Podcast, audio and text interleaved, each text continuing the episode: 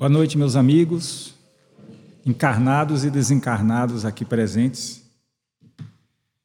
Que Jesus, nosso mestre, nosso modelo e nosso guia, esteja a inspirar a gente nesse momento de reflexão, que aqui falaremos sobre a bondade. E a bondade como currículo. Onde é que veio essa história de bondade como currículo? Daqui a pouco vocês saberão.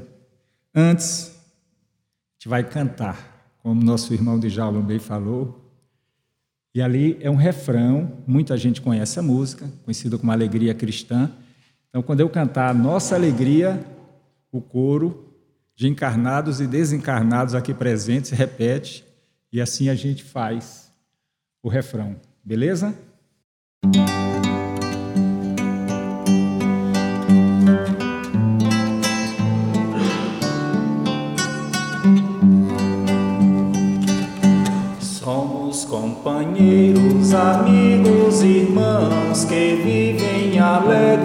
Pensando no bem. A nossa alegria é de bons cristãos, não ofende a Jesus, nem fere a ninguém. Vai lá. A nossa alegria é o bem do Evangelho, é o bem do Evangelho. Vibra e contagia da criança ao velho, muito bem.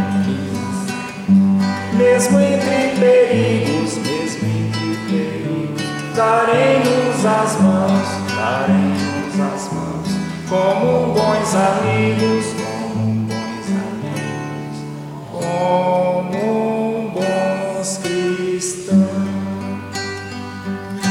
Sempre ombro a ombro, sempre lado a lado trabalhar com muita mais cristianizado pela implantação da paz e harmonia. A nossa alegria, vocês, nossa alegria. É o bem do Evangelho, é o bem do Evangelho.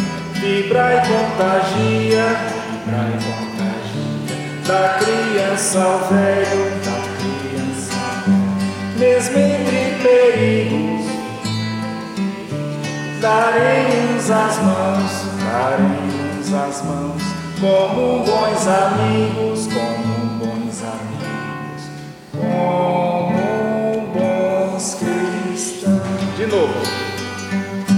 A nossa alegria, a nossa alegria é o bem do Evangelho, é o bem do Evangelho vibra e contagia, vibra e contagia, da criança ao velho, da criança ao velho, mesmo entre perigos, mesmo entre perigos, daremos as mãos, daremos as mãos, como bons amigos, como bons amigos, como bons cristãos. bem. Glorinha, nossa presidente da casa, está toda orgulhosa. A gente vai lançar é uma música aqui, colocar um coro aqui no nosso Siré. Muito bem, meus irmãos. A gente vai refletir acerca de algo. Comecei a pesquisar alguma coisa que dizia respeito à bondade em função de algo que eu julgo que seja uma virtude divina. E vocês vão entender o porquê ao longo dessa reflexão que faremos hoje. Um ex-padre, eu gosto muito, junto com a Cris, a gente lê bastante, Carlos Torres Pastorino, Minutos de Sabedoria. A gente recomenda. Ele traz sempre reflexões muito interessantes e uma delas aqui, entre várias, fala da bondade. Ele diz o seguinte: Não duvide do poder da bondade, embora pareça que tudo está contra você. Um coração com Deus representa a maioria contra toda uma multidão desvairada. A bondade praticada em todos os momentos é uma sementeira que nos garantirá colheitas de felicidade e paz. Aí a gente lembra da mensagem do Emmanuel lido aqui, falando do bom agricultor, que ele colhe primeiro, plantou bondade, colhe bondade. Só quem planta bondade encontra dentro de si a força de viver com Deus. Use então, sem restrições, a bondade de seu coração. Gente, eu aprendi aqui com o Luciano, nosso vice-presidente, de tanto ouvi-lo fazendo as orações, eu terminei colando dele. Eu acho linda a maneira como ele começa a fazer a oração e passei também a repeti-la, onde ele diz assim: Deus de amor e infinita bondade. Esse é um atributo. Ser bom é se aproximar de Deus. A importância da bondade, ela faz a diferença na sociedade. Do livro Universo de Amor, Luiz Sérgio tem uma oração em que ele começa falando algo parecido. Ele diz assim: Deus de bondade extrema, Olhai a todos nós, pecadores, perdoando-nos as faltas, fortalecendo os nossos espíritos. Eu ouvi a primeira vez nessa casa a prece de Cáritas e achei lindíssima. Carminda foi a pessoa que eu vi ler essa prece e eu fiquei apaixonado por ela. Pois, gente, vocês vão ver agora quantas vezes é usado o termo bondade nessa prece. Diz assim: Deus, nosso Pai, que tendes poder e bondade. Dai a força àquele que passa pela provação, dai a luz àquele que procura a verdade. Ponde no coração do homem a compaixão e a caridade. Deus, dai ao viajor a estrela guia, ao aflito a consolação, ao doente o repouso. Pai, dai ao culpado o arrependimento, ao espírito a verdade, à criança o guia, ao órfão o Pai. Senhor, que vossa bondade se estenda sobre tudo o que criastes. Piedade, Senhor, para aqueles que vos não conhecem, esperança para aqueles que sofrem. Que a vossa bondade permita aos espíritos consoladores derramarem por toda parte a paz, a esperança e a fé. Deus, um raio, uma faísca do vosso amor pode abrasar a terra. Deixai-nos beber nas fontes dessa bondade fecunda e infinita. E todas as lágrimas secarão, todas as dores se acalmarão. Um só coração, um só pensamento subirá até vós, como um grito de reconhecimento e de amor. Como Moisés sobre a montanha, nós vos esperamos com os braços abertos, ó bondade, ó beleza, ó perfeição. E queremos de algum modo alcançar a vossa misericórdia. Deus, dai-nos a força de ajudar o progresso a fim de subirmos até vós. Dai-nos a caridade pura, dai-nos a fé e a razão. Dai-nos a simplicidade que fará de nossas almas o espelho onde se refletirá a vossa santíssima imagem. Assim é, assim será. Cinco vezes a palavra bondade aparece nessa oração. Emmanuel, psicografia através do Chico, Ceifa de Luz, um dos outros livros, ele comenta mais uma mensagem de Pedro, conforme aqui foi lido no, na abertura, onde ele diz assim: Servi uns aos outros, cada um conforme o dom que recebeu, como bons dispenseiros da multiforme graça de Deus. Então, Pedro ali instando-nos a nos servirmos, a nos ajudarmos. E aí o Emmanuel ele traz uma série de reflexões mostrando que de alguma maneira a gente se compadece com aquele que sofre, com aquele que não tem um lar, com aquele que se arrasta, com aquele que sente dor, com aquele que está no presídio, com aquele que está ulcerado de tantos problemas, tantas dificuldades, mas que a gente também deve fazer os nossos atos de bondade, servir, como ele diz, àqueles que ocupam espaços da direção de uma casa espírita, aqueles que estão à frente de uma escola, que estão à frente de um governo, aqueles que passam seus carros reluzentes, sabe-se lá quantos problemas a pessoa carregando. E aí ele nos instiga, dizendo no final o seguinte: a ninguém excluas a tua bondade e compreensão.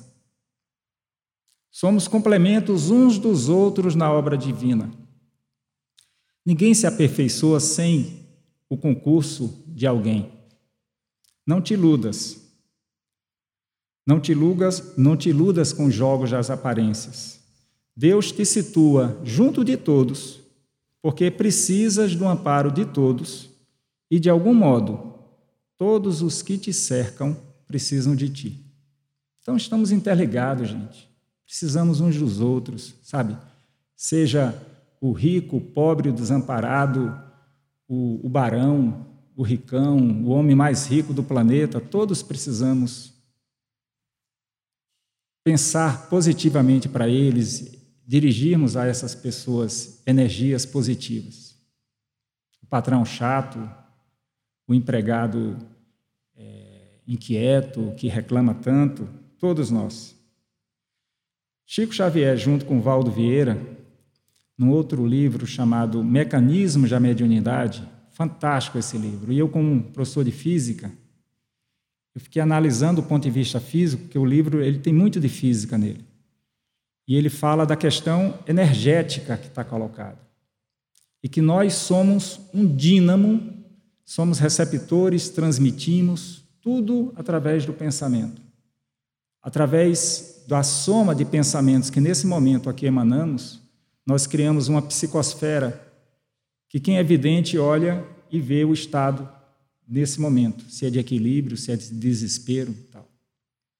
E aí ele diz: as boas ações, os atos de bondade que nós praticamos, eles são precedidos por um pensamento de bondade. Antes de agir, a gente pensa. Então, se a gente é dono do pensamento da gente, e somos imperfeitos, gente, não pense que essa figura que está na frente de vocês conversando é alguma coisa de mais de um milímetro de especial. Carrego, e eu sei, um caminhão de defeitos. Mas o Espiritismo me mostra a necessidade da gente mudar, a oportunidade que a gente tem a cada segundo, a cada instante, de você sabe que a bondade é algo divino, você quer se aproximar e ao voltarmos para o outro lado da vida, quer carregar algum cabedal que te credencie algo de diferente, seja bom. E para ser bom, agir no bem, a gente tem que praticar os nossos pensamentos de uma forma boa. Quantas vezes a gente fica nas nossas elucubrações ali, muitas vezes, ah, mas fulano, o Zaldinho aqui que está na frente de vocês, vindo do movimento sindical, gente. Quebra-pau, às vezes tremendo, aquelas dificuldades. Eu ficava naquelas elucubrações. Ah, fulano falou isso de mim. Aguarde a próxima reunião. E aí, hoje, como espírito, de quanto tempo perdi? Poderia estar ali vibrando de uma forma positiva e as coisas vêm até de uma maneira muito mais rápida para a gente. Então, pensemos nisso. Há uma uma reflexão em que fala de um bom carpinteiro. Conta-se que certa vez havia dois irmãos, fazendeiros, cujas propriedades eram divisadas por um riacho. Eles tinham o maior prazer de serem vizinhos, se amavam, se ajudavam.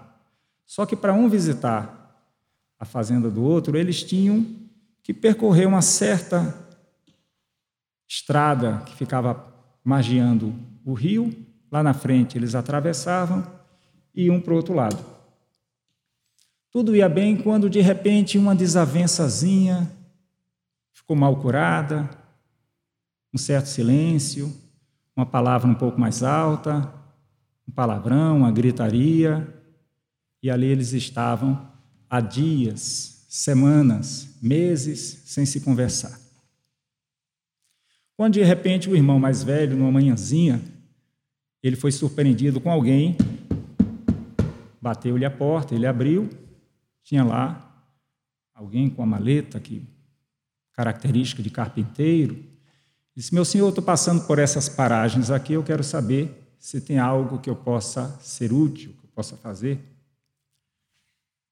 E aí o fazendeiro disse: Tem, tem sim. Você está vendo aquela fazenda ali do outro lado do rio? Meu vizinho ali? Na realidade é meu irmão. Detesto ele. Não quero ver nada dele. Você faça-me um favor. Ali do lado do celeiro, toda aquela madeira ali, você pode aqui fazer uma cerca. Não quero ver nada do que possa lembrá-lo. E o carpinteiro falou: Eu entendo perfeitamente. O senhor pode ter certeza que vai ficar muito satisfeito com o meu trabalho. Ele disse: Tem mais. Eu vou precisar sair, vou para a cidade, e só à tardezinha, à noite, é que eu retorno. Pois não, prontamente o senhor pode deixar. E aí o fazendeiro se foi. O carpinteiro ficou ali a medir as tábuas, a encaixar, parafusar, serrar, saiu montando, trabalhando. Foi o dia todo, a tarde toda. Parte da noite ele concluiu quando o fazendeiro chegou. Fazendeiro olhou e, surpreso, disse: Mas o senhor é muito abusado. Como é que depois de que tudo que eu lhe falei, ao invés de fazer a cerca que eu lhe pedi, o senhor fez uma ponte? Um absurdo. Como é que você faz isso comigo? Quando ele falou, ele olhou e viu o irmão dele já caminhando, se aproximando da ponte. Ali, de súbito, ele deixou aquele pensamento, foi de encontro ao irmão, os dois se encontraram no meio da ponte, se abraçaram, choraram, perdoaram-se e desceram a ponte para o lado do fazendeiro mais velho, quando já estava o carpinteiro juntando suas coisas, e o fazendeiro disse: Bem que o senhor falou que ia me surpreender, que eu ia ficar satisfeito com o seu trabalho. Fique mais um tempo, eu tenho outras coisas para o senhor. Disse assim: Bem que eu gostaria, meu amigo, mas eu tenho tantas outras pontes por construir. E seguiu o seu caminho. Então, assim, a necessidade de nós vermos além das aparências, de nós procurarmos ser bons nas escolhas que nós fazemos. Kardec, ele fala, e a Luzia, ela costuma falar do PIB, não produto interno bruto, mas o perdão, a indulgência e a bondade. Quando Kardec perguntou aos espíritos o seguinte, pergunta 886, muito conhecida. No livro dos espíritos, ele pergunta: qual o verdadeiro sentido da palavra caridade como entende Jesus? Como é que Jesus entende caridade? E os espíritos responderam: benevolência para com todos, ser bom para com todos. Indulgência para com as imperfeições alheias, a gente vê o erro das pessoas, mas não tomar aquilo em consideração, não sair alardeando o erro dos outros. Perdão das ofensas. A gente escolher perdoar.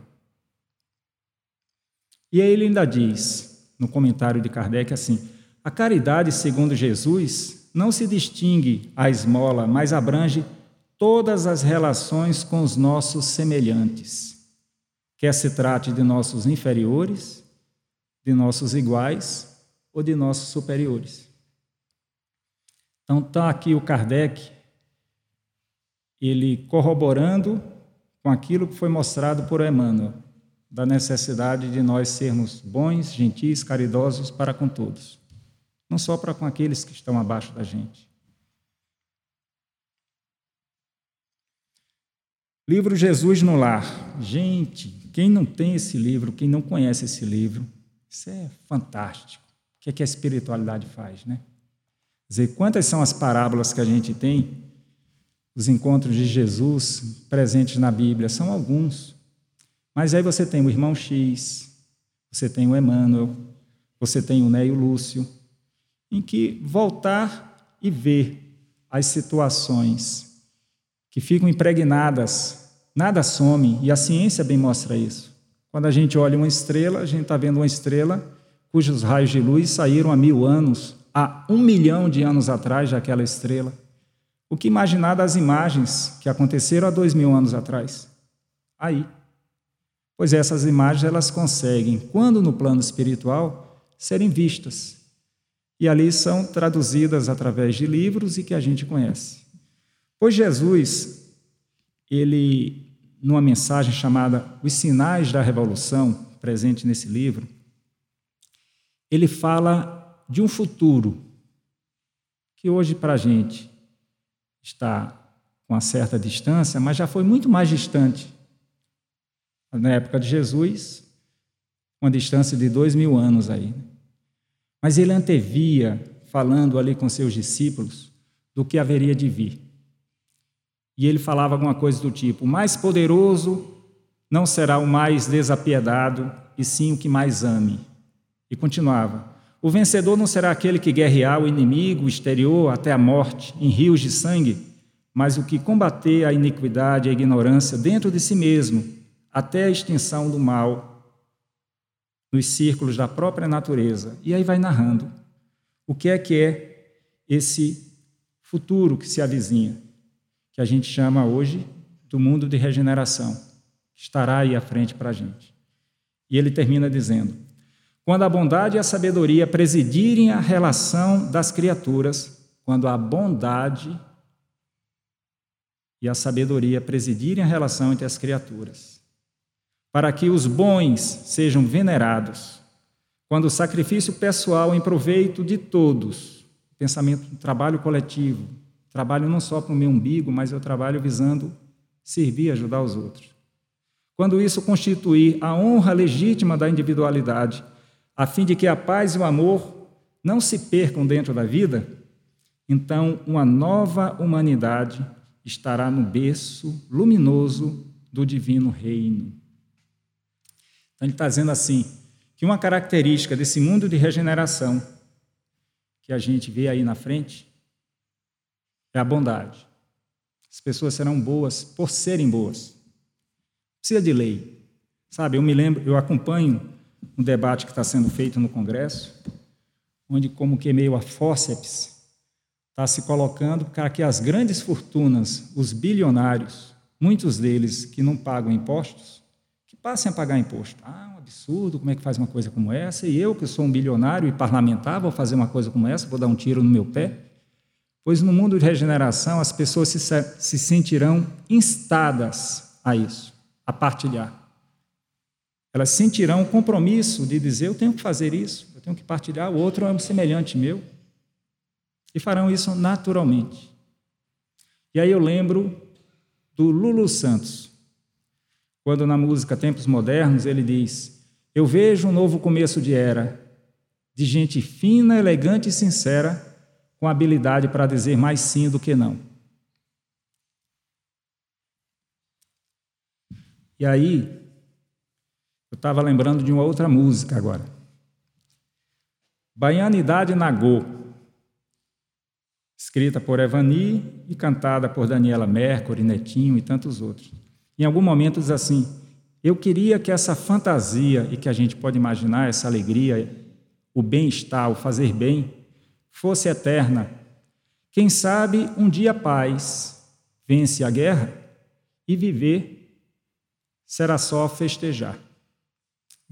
Chegaremos um dia em que a gente, naturalmente, numa encarnação, nessa a gente já ouviu e já começou a praticar, mas a gente vai chegar num nível em que a bondade estará, será algo intrínseco nosso. A ciência eu como um pesquisador, eu fui atrás e vi que o dia 13 de novembro é o dia da gentileza, é o dia da bondade. E aí, na revista Extra, tem uma matéria que diz assim: gentileza. Pesquisa mostra que ser bondoso ativa sistemas de recompensas no cérebro. Dopamina, é um neurotransmissor em que, no Reino Unido, foi atestado uma grande profusão de dopamina nas análises de cérebro que foram feitas em mais de mil pessoas que praticavam o bem. E foi visto que essas pessoas elas tinham através da dopamina um sentimento de felicidade, que no fundo é isso que a gente quer. Porque a gente estuda, trabalha, casa, a gente quer ser feliz. E aí essa pesquisa mostra, você quer ser feliz? Seja gentil. Porque o cérebro seu, de alguma maneira, ele reflete essa satisfação pessoal que a gente tem quando a gente pratica um gesto de bondade. Ou seja, gente, fazer o bem faz bem para a nossa saúde. Sabendo disso, até quem é um, um egoísta vai dizer: gente, eu estou tomando tanto comprimido, eu estou passando tão mal, eu tenho tanta dificuldade. Fulano sorridente, é uma pessoa boa, e eu soube que bondade faz bem à saúde, então eu me sinto provocado a começar a fazer atos de bondade, afinal eu quero o bem para mim. E não está errado, é isso mesmo. O bem faz bem à saúde nossa. Eu vou mostrar aqui essa figura que eu acho que a gente conheceu. Ó. Já ouviram falar do profeta gentileza? pois muito bem. Esse cidadão, o nome dele, na realidade, é José Datrino. 1961 teve um, um incêndio em Niterói, um circo. Muita gente ali faleceu. E o José Datrino, desde criança, ele dizia que ele teria uma missão, perambulando pela rua, coisa e tal. E quando aconteceu esse incêndio, ele passou a morar lá em Niterói, e trabalhou para que nas cinzas daquele circo ali fosse construído um grande jardim. Mudou para perto, passou a receber as pessoas, dar conselhos e tal. E nisso ele passou a ser conhecido então como profeta gentileza. E esse gentileza gera gentileza terminou sendo alvo de pesquisas, participando de músicas, é, camisetas. Ele tinha essa, essas letras características que ele fazia, né? Em 1980 ele passou a, no Rio de Janeiro a pintar nas colunas do, dos viadutos textos. E aí a gente vê aqui embaixo algo parecido com o que ele fazia, uma foto da, da, do que ele fazia. Em 1990 a prefeitura foi e pintou tudo. E ali pediram desculpas, coisa e tal. Em 94 ele desencarna, em 99 a prefeitura foi lá e fez um trabalho de restauro e a obra do profeta Gentileza voltou. E a Marisa Monte, inclusive, ela, numa música, falou isso, né? Apagaram tudo, pintaram tudo de cinza, a palavra no muro ficou coberta de tinta, né? O mundo é uma escola, a vida é um circo. Amor, palavra que liberta, já dizia o profeta. E aí eu lembro de uma, um, um vídeo que eu recebi no, no Zap Zap, em que mostrava a narração de algo que eu achei bonito e resolvi trazer para vocês. Diz que numa partida entre Itabuna e Barcelona, Barcelona da Bahia, lá na cidade de Ilhéus. A partida acabou 1 a 0, mas o que chamou a atenção foi uma gravação que foi feita. A arquibancada começou a se mexer e ali o que se mostra muitas vezes, né, Djalma? Briga de torcida, trocaram tapa, agressões, coisa e tal. Não, mas o que aconteceu, e, e a, o celular que estava filmando mostrou, foi que tinha um cidadão com um cesto de batatas fritas. Ele descia quando ele tropeçou e aí as batatas ficaram esparramadas no chão. E isso um cidadão pegou o resto do que sobrou lá de um saquinho e deu dinheiro para ele. Um outro viu, foi lá, deu dinheiro para ele, outro deu dinheiro para ele, deu dinheiro para ele. E o cidadão saiu com uma boa quantidade de grana no bolso fruto desse trabalho solidário que a gente viu acontecer e que, mostrando que as arquibancadas nos estádios brasileiros e internacionais, né, é, também existem gestos de gentileza e de bondade ali se mostrando. Conversei com Jefferson, peguei esse livro, entre esses tantos que aí estão, me chamou a atenção, voltei, e aí Frederico Figner, ele que foi um membro da FEB na virada do, do século XIX para o XX, e ele foi um, um grande empresário da área é, fonográfica, muito bem sucedido, que passou a se aproximando da FEB a fazer muitos trabalhos caritativos. E aí ele desencarna e através da psicografia do Chico ele escreve voltei. Quando eu terminar vai ficar lá. E aí vocês vão poder ver que interessante ele diz. Ele fala isso, ó, que eles estavam, ele estava assim no segundo dia depois de desencarnado. E dado o conhecimento dele, ele teve uma assistência para que logo desperto ali ele fosse acolhido e tal. Então, não só ele, como vários outros naquele momento estavam no acolhimento. Quando ele diz: aproximou-se de mim, quem? Bezerra. Tive a impressão de que Bezerra era o supervisor da viagem, organizou os grupos, distribuiu instruções e estimulava-nos, vigoroso e otimista, um a um. Aproximou-se de mim e informou que a primeira jornada dos que se desfachavam da carne exige providências que lhes, garanta, lhes garantam a tranquilidade, fazendo-me sentir que ainda nos demoraríamos um tanto aguardando uma professora de bairro distante. Escoaram-se alguns minutos e respeitável senhora, ladeada por dois benfeitores, acercou-se de nós Reconheci-lhe a elevação pela invejável serenidade. Formosa alegria parava-lhe no semblante calmo, saudou-nos a todos, simpática e feliz. De todos nós, os recém-desencarnados que ali nos reuníamos, era a única de cujo peito irradiava luz. Identifiquei-lhe a humildade cristã, a evidente superioridade que a distanciava de nós parecia afligi-la, tal a modéstia com que lhe transparecia das atitudes. Bezerra cumprimentou-a saudoso e confesso que, reparando aquela mulher de maneira simples e afáveis, emitindo luminosidade sublime, inoptado sentimento de inveja me assaltou o coração. Marta, a filha dele, desencarnada antes, foi uma das que o recebeu no plano espiritual. Marta, todavia, lançou-me um olhar de branda reprimenda. Aí vem. Aquietei-me.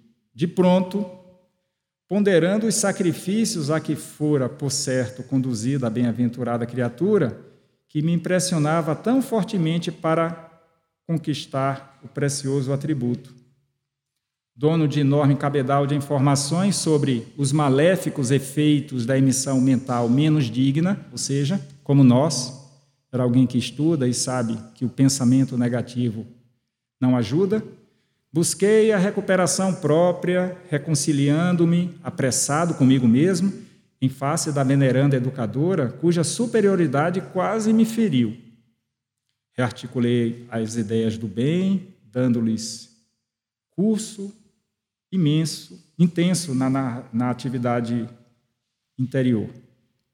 Minha filha sorriu, aprovando-me em silêncio. Gente, o que me trouxe a refletir. Bom, aí eu lembro uma música lá, Sol de Primavera, do Beto Guedes, né, quando ele diz assim: A lição sabemos de cor, só nos resta aprender. Então, assim, ele era aquele que conhecia muito, Bezerra foi recebê-lo. Era alguém que praticava caridade, fazia parte da FEB, foi vice-presidente, fez parte do conselho. Mas outra coisa, gente, é quando a gente desencarna. E ali, nu e cru, que nós somos, e ali ele guardava de alguma maneira. Ele reclama no livro, por exemplo, assim: gente, se assustou um pouco porque alguém das, de posses era sempre servido, sempre servido, tinha sempre um empregado do lado e tal, e de repente ele se via ali sendo mais um. Três refletem acerca da, do perispírito, da importância do perispírito na medicina.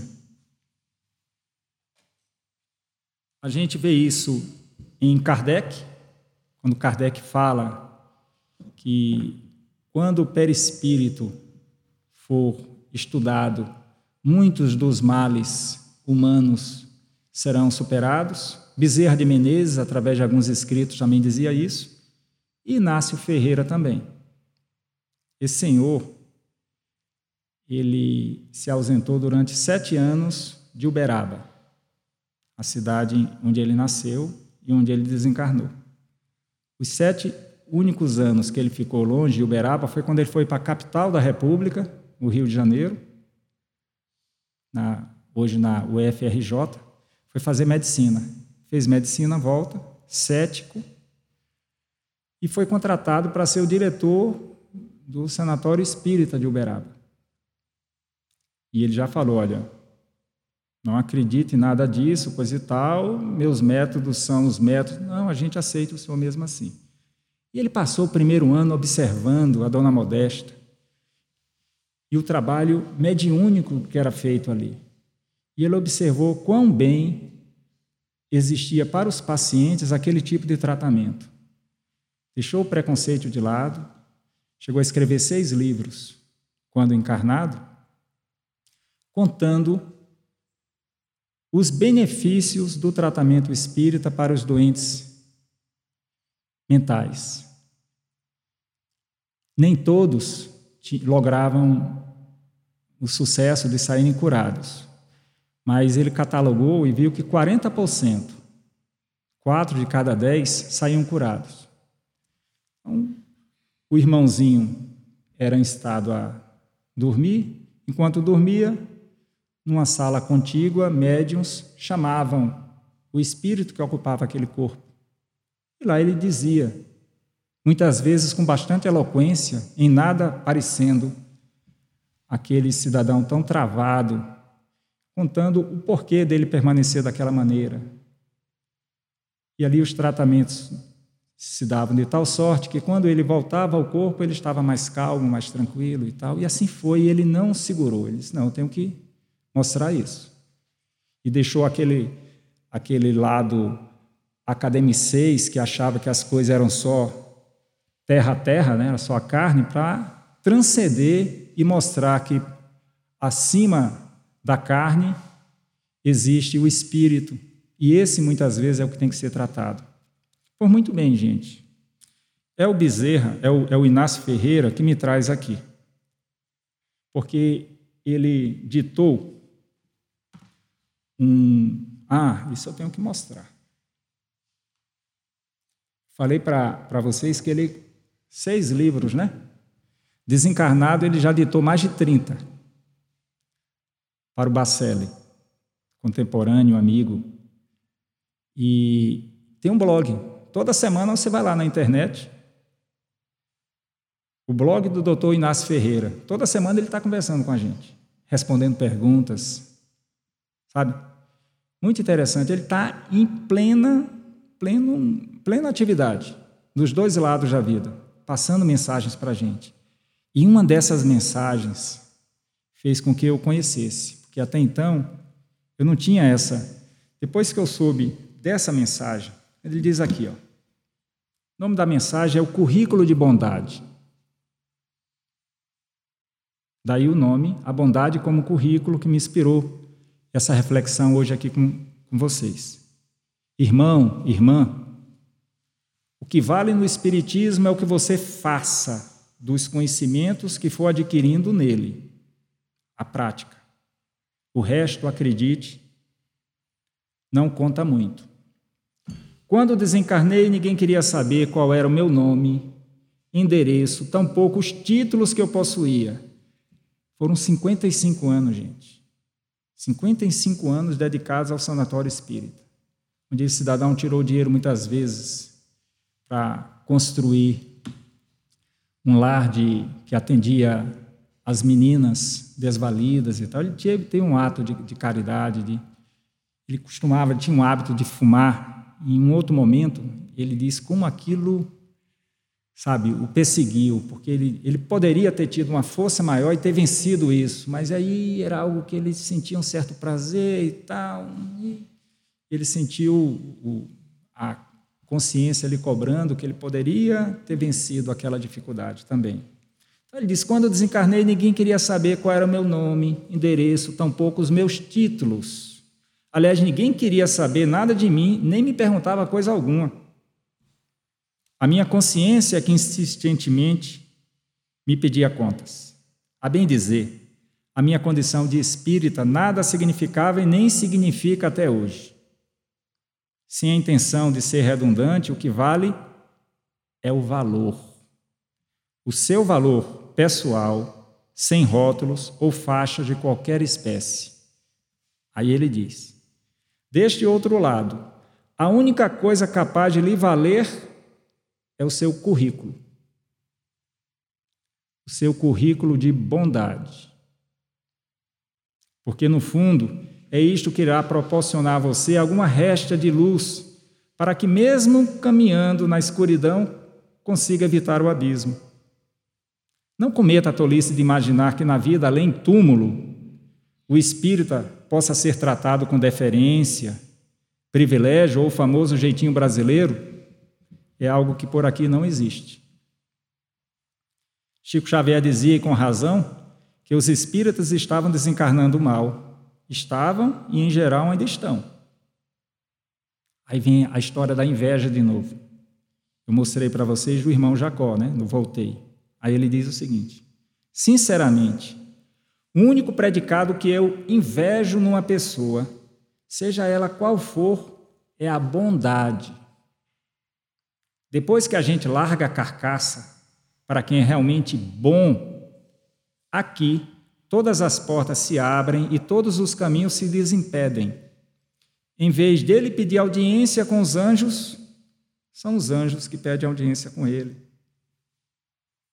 Por isto, eis o conselho que lhe dou: teorize menos e procure servir mais.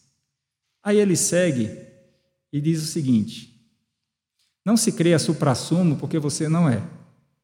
Ele era bastante ácido também, um certo humor dele. Assim. Como é que eu posso dizer isso? Ser espírita é só acréscimo de responsabilidade espiritual. Nada mais do que isto. O que nós já sabemos é mais que suficiente para que, pelos nossos erros, a nossa consciência nos penitencie por muitas e muitas encarnações. Então ele diz: enquanto é tempo, Pare de fazer guerra santa contra os outros e contra os próprios companheiros que você considera equivocados. Cuide-se, porque a morte lá vem chegando. Ela, e ela é uma locomotiva que, para atropelá-lo, não pedirá licença. Essa foi uma mensagem dita por ele em junho de 2013.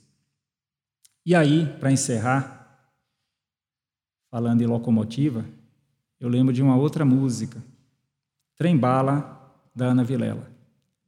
Ela diz assim: não é sobre tudo que o seu dinheiro é capaz de comprar, e sim sobre cada momento, sorriso a se compartilhar.